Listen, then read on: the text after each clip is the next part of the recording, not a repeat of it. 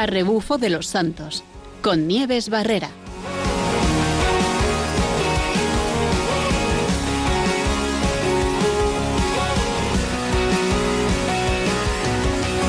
Tengo mis botas puestas, mi lámpara encendida. Buenas tardes, ya estamos de viernes, justo el inicio del fin de semana y volvemos a traer un plan. como soldados, Hoy traemos una ruta por picos de Europa. Vamos a ver una ruta intensa y que nos va a llevar un poquito de tiempo.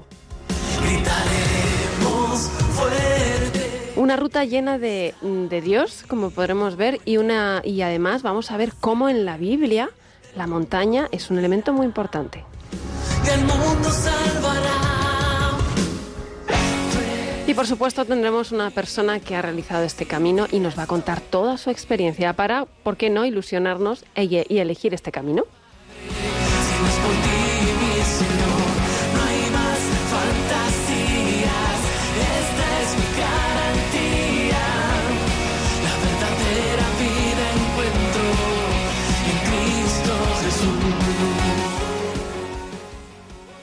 Santina de Covadonga, patrona de montañeros, mi señora, ¿cómo vengo yo?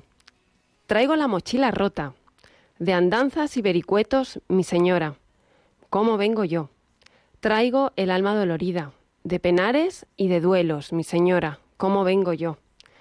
Un puñado de esperanza yo cogí por tus cerros, ¿cómo vengo yo? Lo cogí para sembrarlo. Alguien podrá recogerlo, ¿cómo vengo yo? Haz que tu hijo bendiga al sembrado y al barbecho, mi señora. ¿Cómo vengo yo, Santina de Covadonga, patrona de montañeros? ¿Cómo vengo yo? Seguro que muchos han escuchado esta, esta, esta letra, porque es una letra de una canción, y seguro que a muchos les ha tocado directamente. Es una, una letra de una canción que se solía cantar al llegar a Covadonga eh, por el grupo, por un grupo de gente eh, que realizaba todos los veranos campamentos y que llegando allí a los pies de la Santina la cantaban con una letra tradicional, pero ponían poniendo esta, perdón, con una canción tradicional a la que ponían esta letra, ¿no? Ya después de tantos días de camino, de tantos esfuerzos, de un camino como el que vamos a ver hoy, allí llegaban a los pies de la Santina con la mochila rota y no solo la mochila, sino los pies, la espalda, todo lo que fuera necesario, pero contentos de llegar a los pies de la Virgen y poder terminar este camino, darle gracias por la experiencia y por todo lo aprendido. Pues sí, hoy vamos a hablar un poco de estas rutas, de estos caminos que además duran varios días, no solamente es una excursión de un día, y es una es un plan que, ¿por qué no? Podría ser muy interesante para realizar este verano. Por la zona de Picos de Europa está lleno de parajes increíbles y, ¿por qué no? Intentar hacer varios días de camino y tener esa experiencia de, de subir a la montaña. Para contarnos este recorrido, que es la, eh, la ruta, se llama Ruta de Posada de Valdeón a Covadonga por la Canal de Trea, que el que la haya realizado seguro que sabe la dificultad. Y para ello tenemos con nosotros a Elena Hernández. Elena es montañera de corazón, eh, descubrió esta, esta afición a los 20 años, algo que tiene mucho que ver con su conversión y con su vida de fe. Un momento clave en el que además descubrió a Dios y en la naturaleza y que ha ido repitiendo innumerables veces, ya no solo para ella misma, sino para tambi- pa- también para llevar a otros. Es profesora, es maestra y formadora en, en la Universidad Francisco de Vitoria y mm, en temas de afectividad y nada, viene a contarnos a nosotros la ruta y a contarnos su experiencia. Buenas tardes, Elena, ¿cómo estamos? Hola, buenas tardes, Nieves. Bueno, estamos encantadísimos de tenerte porque para nosotros que nos contéis esta experiencia es maravillosa, pero eh, le voy a pedir a, te voy a pedir que lo primero nos vayas contando cómo es este recorrido, porque la gente querrá saber un poquito cómo, pues eso, qué características tiene la ruta, cómo es el recorrido, un poquito así contándoles por dónde va. Bueno, la ruta, eh, personas adultas la pueden hacer en, en dos días perfectamente, es verdad. Que yo cuando la he hecho, la he hecho con campamentos, eh, necesitas tres días porque los chicos, siendo más jóvenes y siendo un grupo muy grande, pues eh, se alarga un poco más. Pero es una ruta que, que, bueno, en dos días se hace, se sale de Posada de Valdeón, que es la capital del Valle de Valdeón, que está en, en León, en la zona de Castilla y León de, de Picos de Europa. Y tiene el primer tramo, es por carretera hasta la localidad de Caín, que es muy conocida, porque justo ahí empieza la famosa ruta del Cares, que es un desfiladero impresionante, es una garganta, ¿no? Horadada en la montaña, por la cual se va por un caminito muy cerca de- del desfiladero, muy cerca de, de ese, de ese desnivel. Y, y bueno, pues la parte más rollo, podríamos decir, sería esta primera parte de carretera, que tiene una cosa muy bonita, que es que se pasa por una ermita, que es la ermita de Corona, que es la Ajá. Virgen de Corona, que es la patrona de Valdeón. ¿no? Es una ermita pequeñita, muy pequeña, que suele estar cerrada. Hay que hablar en, en posada con, con quien tiene la llave para poderla ver. Interesante Pero punto para, para tener en cuenta aquel que quiera visitarla, ojo. Sí, sí, sí.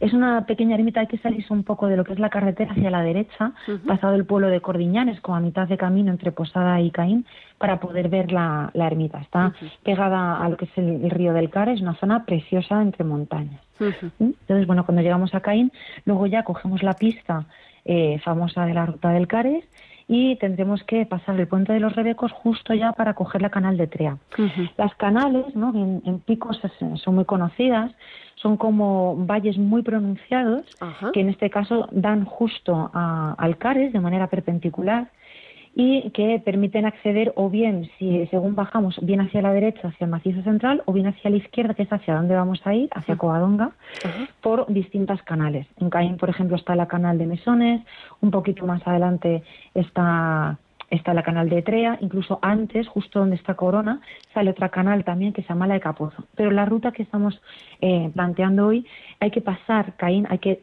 caminar un rato por ese sitio precioso que es eh, el Cares y coger la canal que sale a la izquierda. Está señalizada, no hay ningún problema, está pasado el puente de los Redecos, a la izquierda sale y bueno, es una canal pues muy pronunciada. Trea tiene, tiene fama de ser dura, de ser Sí. muy dura. Mm. Bueno, Sí, que supone ser muy dura. Hay que ir con crampones o con alguna historia así. No, está muy inclinada, o sea, es una zona eh, con bastante desnivel, no hay que llevar nada específico. Hombre, evidentemente en la montaña lo hay que llevar es ir bien equipado, por Sí. supuesto, unas buenas botas de montaña, hay que llevar ropa cómoda, ropa de abrigo, ropa transpirable, hay que llevar agua, que esto es Mm. fundamental en picos de Europa, Sí. fundamental, porque no hay mucha agua, son- picos es, una, es un terreno calizo, entonces eh, se filtra el, el agua y hay muy pocas fuentes, entonces es muy importante siempre eh, los puntos de agua, pues en Caín, por ejemplo, eh, cargar bien de, de agua para poder luego hacer toda la subida.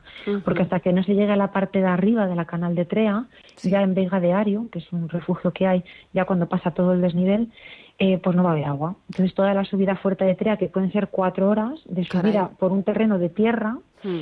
Tierra y piedra mezclado, eh, donde al principio encontraremos árboles que nos pueden sorprender porque nada más empezar el canal lo que más impacta es que los árboles salen bastante en horizontal, con lo cual hay que imaginarse el desnivel que hay. Caray. Eh, sí, sí, sí, es bastante, bastante, tiene bastante inclinación, pero se puede, o sea, es como una vereda, hay que ir pendiente de los hitos para no, para no perdernos, pero no tiene pérdida la canal porque como es un valle cerrado, Sí. eh, no te vas a salir del- del valle, vas subiendo toda, toda la canal hasta arriba y bueno, pues eh, vas viendo justo a la espalda enfrente todo el macizo central que queda y qué impresionantes las, el resto de canales que están en, en el otro lado, ¿no? Un paisaje Y bueno, precioso tiene que ser todo eso. Sí, increíble. O sea, impresiona mucho porque todo el valle este del, del Cares eh, tiene mucho desnivel. O sea, parece mentira que estemos casi a la altura de, de- del mar, ¿no? Y estamos Ah, metidos ah. en medio de las montañas. Sí. O sea, el desnivel es muy fuerte, en muy poco tiempo se asciende muchísimo, ¿no? Hasta que Ujú. se llega a, a Vegadeario, eh, que estamos hablando ya de 1.600 metros mm, aproximadamente cuando hemos salido de 600. O sea, Caray. la subida es muy fuerte, Sí. es muy Ujú. fuerte. Sí. Entonces, cuando llegamos ya a Vega de Ario, estamos ya en el alto, ya hemos pasado toda la canal. Eh, luego vamos a disfrutar de unas vistas increíbles desde arriba. Ujú. Vega de Ario hay un refugio Sí. y desde allí luego ya ahí se puede hacer noche. Haciendo la ruta en dos días es un buen, muy buen sitio para hacer noche. Qué bueno. Se puede hacer dentro del refugio o fuera. O sea, también se puede hacer eh, vivac. Ajá. Y desde allí, pues luego va a ser mm, poquito a poco ir bajando de forma muy suave al día siguiente hasta alcanzar los lagos de Covadonga por una vereda muy marcada que cada vez va a estar más, eh, va a ser más ancha, va a ser más visible, con lo cual no, no va a haber eh, pérdida. Y es muy descansada. Es una zona ya muy verde, cada vez va a haber más prados, todo muy bonito, ¿no? Hasta que ya llegamos a los lagos de Covadonga. De lagos de Covadonga a lo que es el santuario de la Santina, eh, pues por carretera son como 12 kilómetros, pero no vamos a bajar por carretera, porque ah, el paisaje sigue siendo muy bonito, Sí. pero el mejor camino es desviarnos eh, pasada la famosa cuesta de la Huesera, de la carretera que, que va desde los lagos a, a la Basílica de Covadonga. La Huesera es muy famosa por el ciclismo, porque es una cuesta que cuando los ciclistas van sale mucho en televisión, porque Sí. tiene mucho desnivel. Sí. Pues cuando se pasa la Huesera a la izquierda, hay una pequeña vereda que, que está marcada que va a la Vega de Orandi. La Vega de Orandi, ¿sabes? Como en vez de bajar por carretera, bajamos por la izquierda, por esta vega, que tiene la peculiaridad que mucha gente pues no conoce, y es que eh, la vega llega un momento que el agua, la, el, el- reguero de agua que hay ahí, desaparece por una cueva inmensa, altísima, y cae como por adentro de la tierra. Se Qué- impresiona muchísimo. Es como que unos, como un agujero ahí en el mundo, ¿no?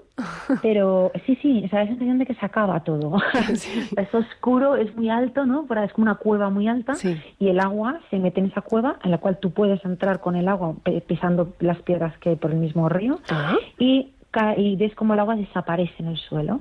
La sorpresa está cuando llegas a Covadonga, Ah, porque ¿sí? quien ha estado en el santuario sabe que justo debajo de donde está la santina, donde están los bancos, la pequeña capilla que hay en la cueva arriba, debajo hay una cascada. Sí. Esa cascada precisamente es el agua que se había colado en la Vega de Orandi por arriba. O sea, el agua de Covadonga entra desde allá arriba, va cayendo por abajo hasta que sale justo a la gruta. Caray. Y ya llegamos al santuario. Ya llegamos al santuario con este, este camino. Que al santuario al que se llega con la mochila rota, como decía la canción, ¿no? Sí, sí, sí, si se hacen dos días, vamos, sin duda. O sea, yo creo que las Vegas de Orandi, esa zona ahí es muy bonita para comer, incluso se puede comer en los lagos de Covadonga. Ujú. Eh, es una comida temprana, que es un sitio maravilloso, como todo el mundo sabe, los lagos. Pero ya mm, la bajada, pues eso, llegar a Covadonga, pues eso, de rodillas, ¿no? Allí diciendo, madre, aquí estoy, ¿no? Sí. Traigo la mochila rota andanzas y vericuetos, ¿no? Y, y aquí estoy, ¿no? Qué bueno. a tus pies. Qué bueno. Y así de, de distancia, más o menos, recuérdanos un poquito, más o menos cuántos kilómetros en total pueden llegar a ser. Bueno, kilómetros a veces es complicado, podemos hablar de kilómetros, pero en montaña eh, nos puede distorsionar un poco el número, porque claro, cuando hay montaña todo es El- mucho más claro. complicado. Entonces, o sea, la ¿cómo- canal de Trea, que son cuatro, son cuatro horas, la canal de Trea, si lo medimos como tal, pues serán dos kilómetros y medio, como mucho. Vale, O sea, así que si nos dicen que son solo dos kilómetros en ruta, malo. Tenemos que mirar las horas en recorrerlo, ¿no? Claro, no es lo mismo estar bajando la montaña que subiéndola. Cuando vas subiendo vas muchísimo más despacio, ¿no? Ante las muchas dificultades que te encuentras. Hay que ir despacio y hay que ir regulando, que eso es muy importante en montaña. No se pueden sacar todas las energías de golpe y decir, ¡ah, qué bonito, venga, yo puedo! No, no, no, hay que pensar porque el camino siempre es largo. Parece que está ahí mismo, pero, pero no están ahí, ¿no? Y, y las dificultades hacen que, que te pares un poco y piensas, ¿no? A ver, ¿cómo hago esto para poder llegar a donde quiero llegar? ¿no? Entonces, cuesta arriba siempre vas, des- vas despacio y cuesta abajo pues vas mucho más rápido. Supongo Pero- que esta, este saber regular o dosificarse eh, se aprende con la experiencia, ¿no? Sí, sí, sí, claro, sin duda, sin lugar a dudas, sin lugar a dudas. Mm. Pues interesante esta ruta, además de bonita por lo que cuentas, eh, teniendo en cuenta pues lo que nos dices, eh, llevar una buena equipación mínima por lo menos para esto, eh, tener en, en cuenta el tema del agua, que ya, ya es un, eso es un aviso importante para todos aquellos que lo quieran hacer. Y, mm, y bueno, la, la altura y demás, tomarse el tiempo necesario y dosificarse durante el camino. Pues esta es la ruta. Vamos a, mm, vamos a invitar a que, mm, a que el que quiera, que el que la haya, eh, pues si alguien la ha realizado o mm, si, si alguien la o, o tiene la experiencia o conoce la zona y ha podido estar en alguno de los tramos de, de esta ruta, pues que nos lo cuenten y nos lo pueden contar en el número de WhatsApp, que es el 687-694999. O si queremos, vamos a ir abriendo ya también micrófonos, por si alguien quiere comentarnos y llamar y decir, hablar de, sobre esta ruta y su experiencia, en el 91 005 94 19. Es el teléfono abierto para todo el que quiera llamarnos.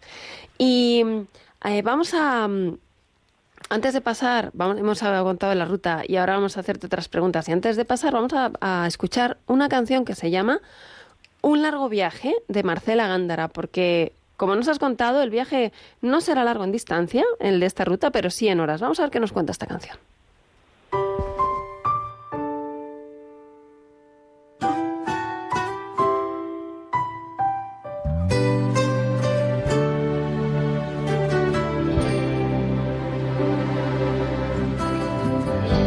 Ha sido largo el viaje, pero al fin llegué.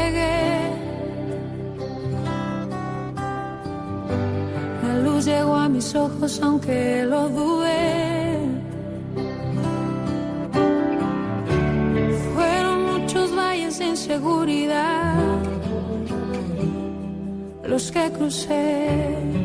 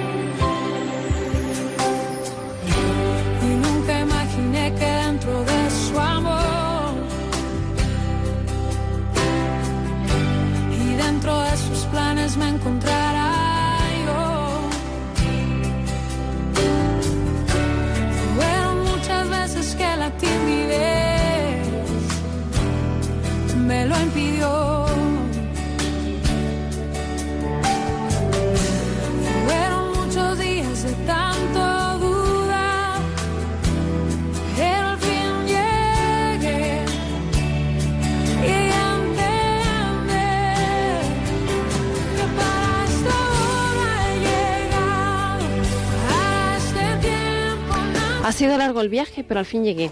La luz llegó a mis ojos, aunque no lo dudé. Aunque lo dudé. Fueron muchos valles de inseguridad los que crucé, muchos días de tanto dudar, pero al fin llegué. Igual que la ruta que nos han presentado. Son muchos valles, muchas subidas, muchas dificultades, incluso miedos, pero al final llegamos a los pies de la Virgen, que ella tiene planes para nosotros. O sea, los planes del Señor, ella también nos ayuda a cumplirlos. Y ahora vamos a hablar de algo que me, que me pareció súper interesante cuando preparando el programa, porque mm, muchas veces hablamos de Dios habla en la naturaleza, Dios habla en, en la montaña y, y Dios habla en la montaña aparece realmente en la escritura, aparece muchas veces nombrada como el lugar privilegiado en el que Dios se manifiesta, ¿no?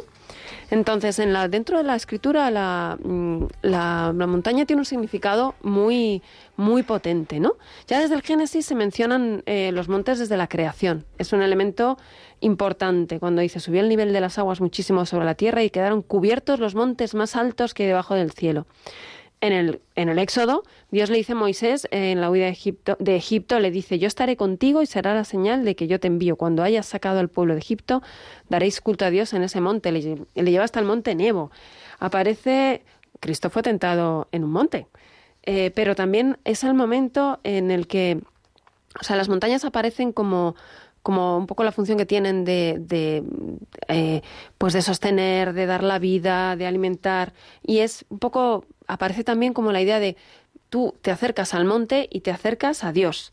La naturaleza, la creación, la vida te acerca a Dios. Entonces tú vas hacia el monte donde Dios te va a salir al encuentro.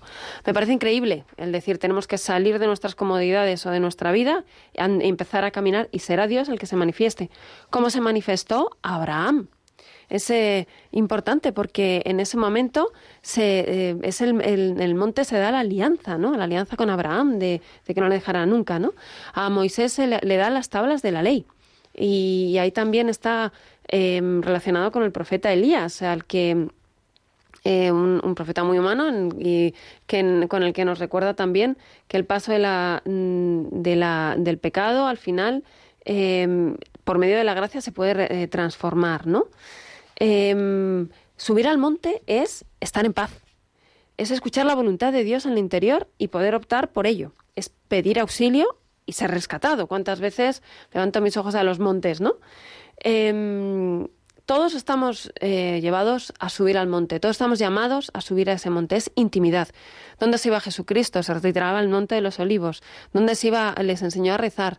Eh, el milagro de los panes y los peces. Hablamos del monte de las bienaventuranzas, ¿no? Por toda esa zona, todos los que hayan ido a Tierra Santa recuerdan ese monte, ¿no? Es donde, donde el Señor se va a encontrar con Dios y donde el Señor nos lleva a Dios. Por eso decimos tantas veces que realmente eh, el monte nos lleva a Dios. Es decir, Dios se manifiesta ahí en la naturaleza, en la creación, en el silencio, ¿no? Pues es una parte muy importante, muy, muy, importante como, como figura, ¿no? Como lugar de intimidad con Dios y de, de diálogo y de contacto directo y de, y de bueno de encuentro sobre todo no pero me parecía tan tan bonito y aparecen tantos en tantos versículos en la Biblia en los que en los que aparece como un lugar especial no eh, cuando la transfiguración, no hay más que acordarse de la transfiguración, los llevó a un monte donde mm, apareció con su rostro glorioso. Fue el momento en el que dijeron los apóstoles, hagamos tres tiendas, ¿no? Ahí arriba. El que lo haya visitado también se dará cuenta, es el típico monte como, como si fuera un dibujo, ¿no? Pues sí, aparece ahí. ¿Por qué, ¿Y por qué no? Pues en, en este programa, eh, ¿por qué no hablar de eso? De que em, vamos al monte, pero no solamente por, por ver una, un, un lugar bonito, sino porque también el monte, la montaña, este tipo de actividades realmente nos pueden llevar a, a, ver a Dios. Y esto es lo que vamos a tratar. En este monte nos lleva a Dios o nos lleva a la Virgen. Como bien ha dicho Elena, nos ha contado que está la, ermita de Corona. En esta ermita es donde cuenta la, tradición que se coronó don Pelayo, rey de los Astures, eh, y comienza la Reconquista. Es un lugar en el que aparece desde la Edad Media. Mm, y que, mm, bueno, eh, se levanta la ermita. Se recuerda también algunas iglesias de las zonas, de, de la zona de Valdeón, como la de Santa Eulalia o la de Soto de Valdeón con unos muros de piedra, con su espadaña, con sus tejados, y todos los años cumpliendo con una promesa, porque hubo una sequía. El pueblo, después de mucha sequía, ya cuando ya no podían más, se fueron a la Virgen, le pidieron que rezara y se comprometieron a que todos los años eh, bajaran la Virgen y todos los años, hacia septiembre, son las fiestas en las que la Virgen se traslada y se celebra este milagro. Así que, pues mira, al Señor por medio de la Virgen. Como siempre, la Virgen está, es mediadora y nos acerca. Pues eh, vamos allá con la siguiente parte de nuestro programa en la que vamos a hablar de esta experiencia.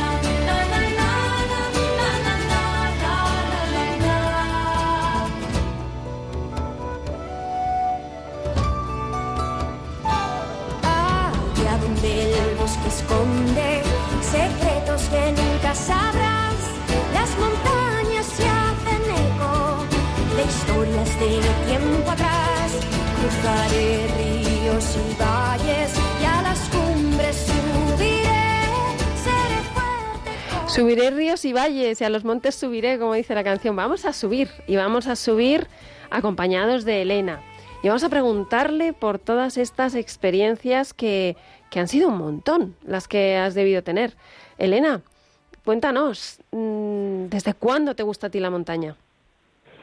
Bueno, realmente si miramos para atrás, pues desde que tengo uso de conocimiento, ¿no? Toda la vida mi familia es de campo, mi padre era de un pueblecito que se llama Cillán, en la Sierra de Ávila, y mi madre, pues sus padres también de Gredos, entonces desde pequeña me he criado viendo esas montañas preciosas enfrente de, de la casa de mis abuelos. Grandiosas montañas, sí. Sí, siempre tenía ese deseo, ¿no? De, pues de estar ahí, ¿no? De, de vivir ahí, incluso de trabajar ahí, ¿no? Porque desde pequeña yo siempre tenía ese deseo de campo, ¿no? Y de, pues incluso de ser guarda forestal, ¿no? Que era por lo que yo siempre, pues desde pequeñita, pues cuando veía, por ejemplo, un incendio, ¿no? Ahora que están, por desgracia, tan de moda, a mí me, me, cogía el corazón, ¿no? Y como me sigue haciendo a día de hoy. Entonces, mm, yo quería como hacer algo, ¿no? Para que eso no pasara y poder cuidar la montaña.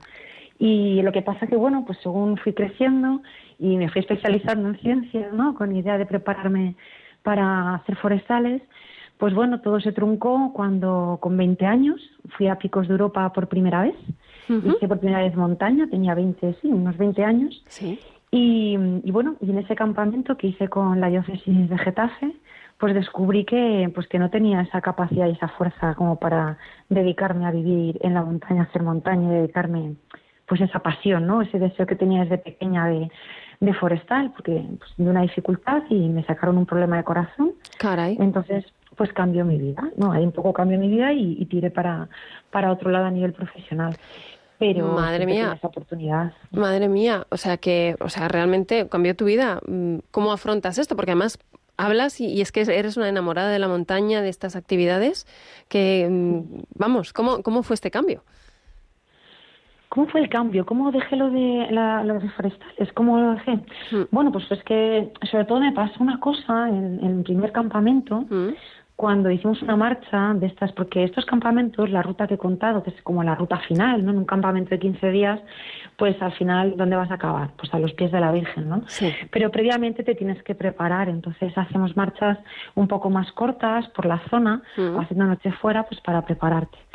Y en una de esas marchas, una de esas que fueron mis primeras marchas de montaña, eh, íbamos pues con chavales de 12 años, 12, 13 años, íbamos en fila subiendo hacia Torre Bermeja, que es un, un pico que está muy cerquita de, de Posada de Valdeón. Y en esa subida, pues yo veía que no podía más. Me estaba asfixiando, pero hasta el punto de que yo pensé que ya me iba a morir. O sea, era tal punto eh, tan duro, ¿no? En esa experiencia que yo empecé a rezar el credo. O sea, llegó un momento que Mm. me puse a rezar el credo porque pensé, pues que, pues que me, iba a morir ahí mismo, ¿no? Caray. Y en mi cabeza iba pensando, ¿no? Que el jefe del campamento, Gabriel, que es un sacerdote, entonces Ujú. era seminarista, iba adelante, y él nos tenía a todos, eh, todos sabíamos que cuando vamos en la marcha, eh, de vez en cuando él eh, pitaba, ¿no? Para que parásemos donde estábamos, nos quedábamos quietos, y respirábamos un par de minutos y luego seguíamos, ¿no? Y yo pensé, si yo puedo, yo sé que puedo, porque a los chicos se lo decimos, que tú Sí. crees que no puedes subir, pero que al final das un paso más y puedes, ¿no? Qué interesante, sí. Y sí, es fundamental eso, ¿no? O sea, porque además es que es verdad, todos llegamos arriba, ¿no? Al final todos subimos. Pero claro, no solos, íbamos todos, éramos un, un grupo, ¿no? Éramos un- una, una familia, ¿no? Que íbamos todos apoyándonos, pues subiendo a, a la montaña. Y cuando él, él pitó, pensé que me iba a desmayar. Sí. Porque dije, no, venga, yo puedo, yo sé que puedo dar un paso más. Y fue cuando mm, casi me voy para abajo y un seminarista que venía detrás de mí me agarró y ahí no me caí. Entonces, bueno, ahí fue cuando descubrieron que pues, luego al volver a Madrid, pues que pues ya que es un problema de herencia además, que bueno, pues varios por parte de mi padre, pues tenemos esa dificultad, ¿no? Ese problema cardíaco. Así que Bueno, pero. Bueno, y esto, claro, esto te cambia un montón de cosas y, y es verdad que ya no, no hiciste, ya no eras forestal, pero ya no cuidabas de, esos árboles que están allí, pero ahora te toca cuidar de las semillas que vas eh, plantando en cada persona que sale a tu encuentro, porque tú eres profesora. Ujú, eso es. Interesante, los cambios que da la vida y que el Señor nos va recolocando, ¿verdad? Sí, sí, sí. O sea, al final el deseo era, bueno, pues yo llego un día que me planteé, ¿y qué quiere Dios de mí, no? Yo he venido a este mundo, yo no he elegido venir a este mundo, la vida es un regalo que me han dado, ¿y para qué he venido, no? Siempre Sí. esa pregunta, ¿no? ¿Para qué estoy aquí? Entonces eh, vi que tenía un deseo muy grande porque había conocido a- al Señor hacía muy poco tiempo, hace un año escaso en aquel momento, y, y era lo más grande que me había pasado en la vida, ¿no? Y yo pensaba, ¿qué es lo mejor que puedo ofrecer yo al mundo? ¿no? De todo lo que hay en mi vida, ¿qué es lo mejor? Y yo veía que lo más grande que tenía era Dios, porque todo lo demás en mí era mediocridad, ¿no? Y entonces fue cuando me planteé estudiar teología, porque quería formarme, veía que tenía una experiencia muy intensa de Dios, gracias a pues a tanta gente en la diócesis de Getafe como me ha acompañado y me ha ayudado a crecer en la fe pero pues claro, cambié un poco.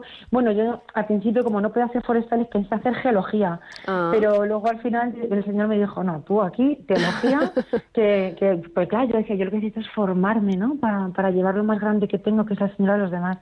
Y mis amigos bromeaban, decían, se te ha ido la mano, Elena, has puesto el T Exactamente, te iba a decir, te ha cambiado una letra, pero lo que ha cambiado, ¿eh? Me cambió la vida totalmente, me cambió la vida totalmente. Antes de, te voy a hacer unas preguntas, pero mira, te cuento, nos acaban de escribir por WhatsApp y nos hacen la siguiente pregunta, porque además estás hablando mucho de que estos campamentos se hacían con la diócesis. Nos escribe Carmen desde Canadá. Y nos dice, dice, me gustaría saber cómo se puede hacer esta ruta en la que habéis hablado, desde Posadas hasta, hasta Covadonga. Si hay algún grupo de parroquia o algún movimiento que lo organice para ir con ellos.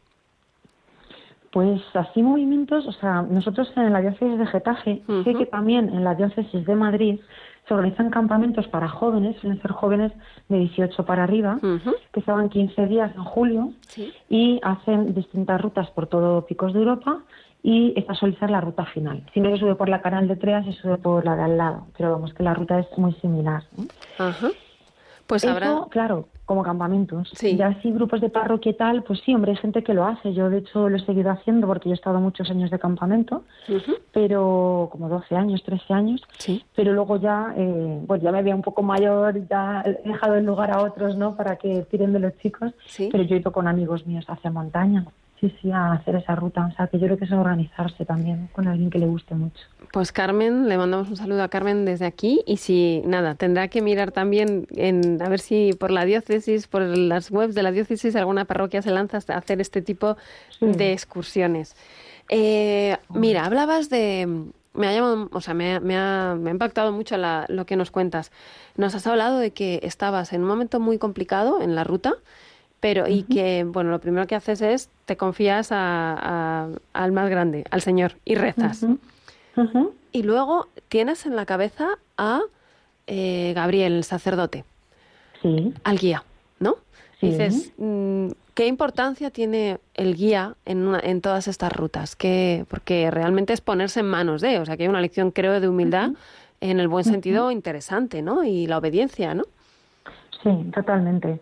O sea, es un camino de, de fiarse. O sea, esto es un camino de fiarse de alguien que ya lo ha hecho, que sabe perfectamente eh, por dónde hay que ir, cómo hay que hacerlo, ¿no? Porque uno siempre está en camino y uno siempre está aprendiendo, ¿no?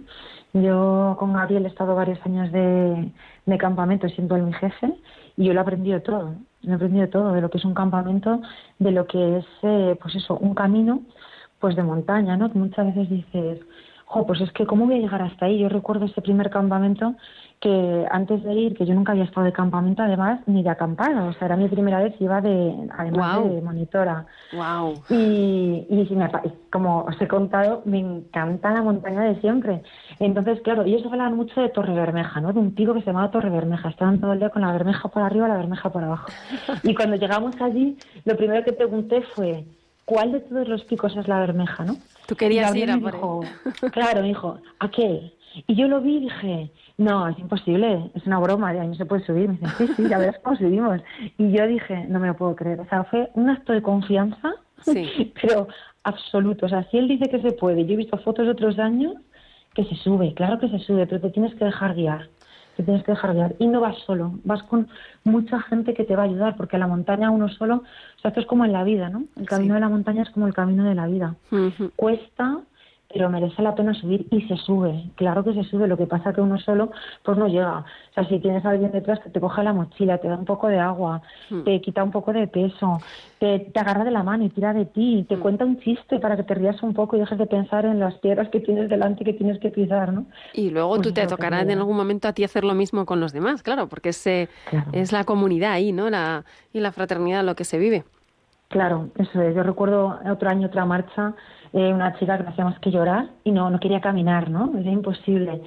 Y entonces, claro, pues al final hablas con ellos para que pues no piensen, ¿no? No se centren en, pues en el sufrimiento y tal. Me decía, ay, es que no puedo más. Y yo, a ver, cuéntame algo de ti, ¿no? Y me contaban pues de su madre o su hermana, o me acuerdo una chica que me contaba que tenía una hermana pequeña que estaba enferma desde hace mucho tiempo. Y yo le decía, digo, venga, pues por tu hermana, se vas a ofrecer al Señor, ya verás, cuando lleguemos allí, se le ofreces, cuando lleguemos allí, pues se le ofreces allí, ya, venga, pero ya tal. Para, o sea, tú aprendes, ¿no? Para luego ser luz para los otros, te, te tienes que dejar iluminar para luego tú ser luz, ¿no? Y luego una cosa muy importante, Sí. muy importante y muy bonita, es que el, jefe, ¿no? El guía, en este caso que hablamos de Gabriel, eh, tiene que dejarse iluminar por el que es el jefe en mayúsculas, ¿no? El que es la luz en mayúsculas.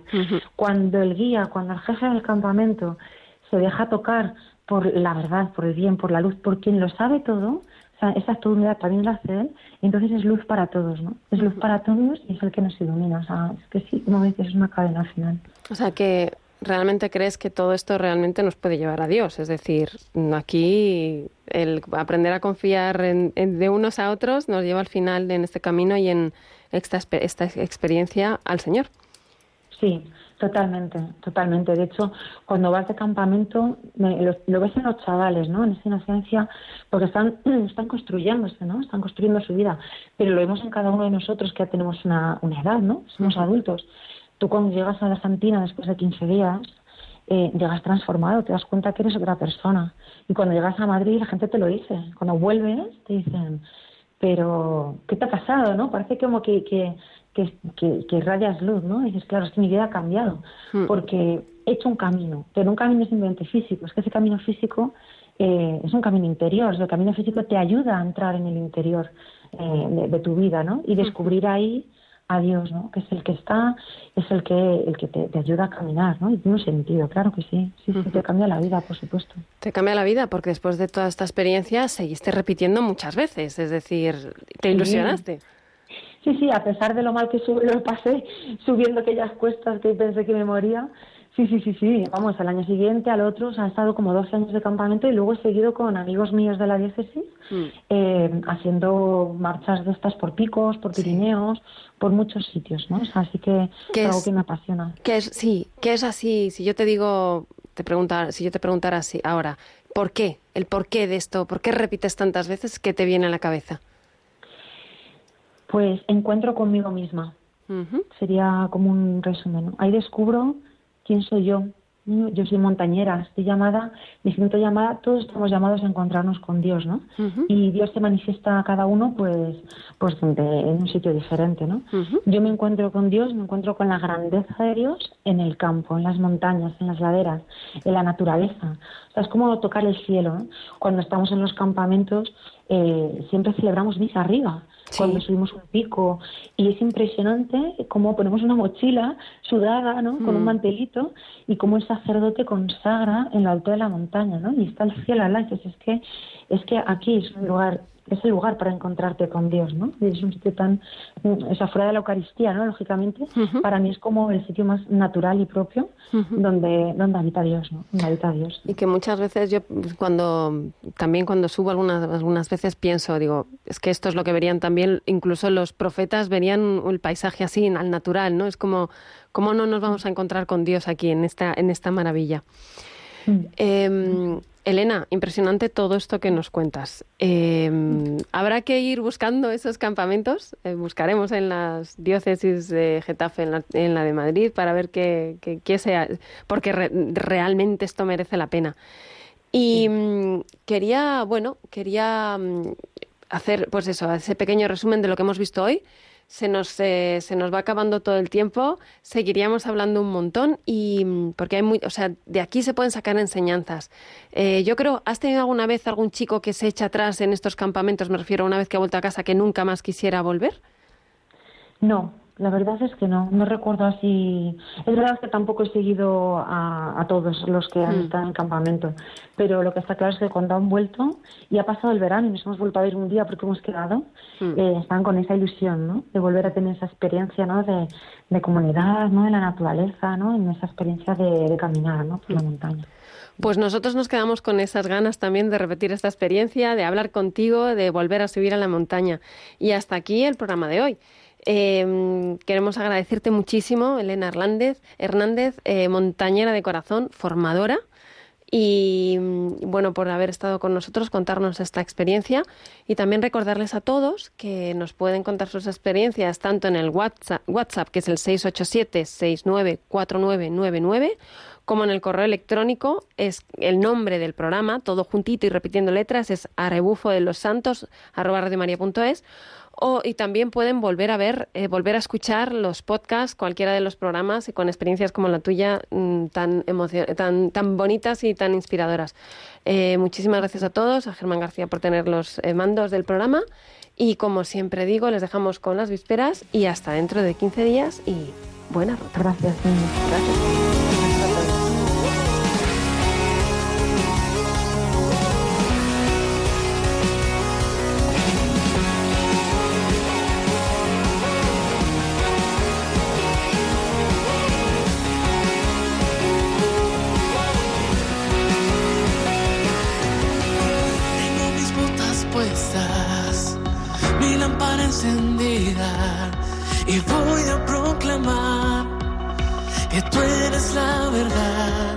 A rebufo de los santos, con Nieves Barrera. Fieles a tu llamado, hoy vamos a anunciar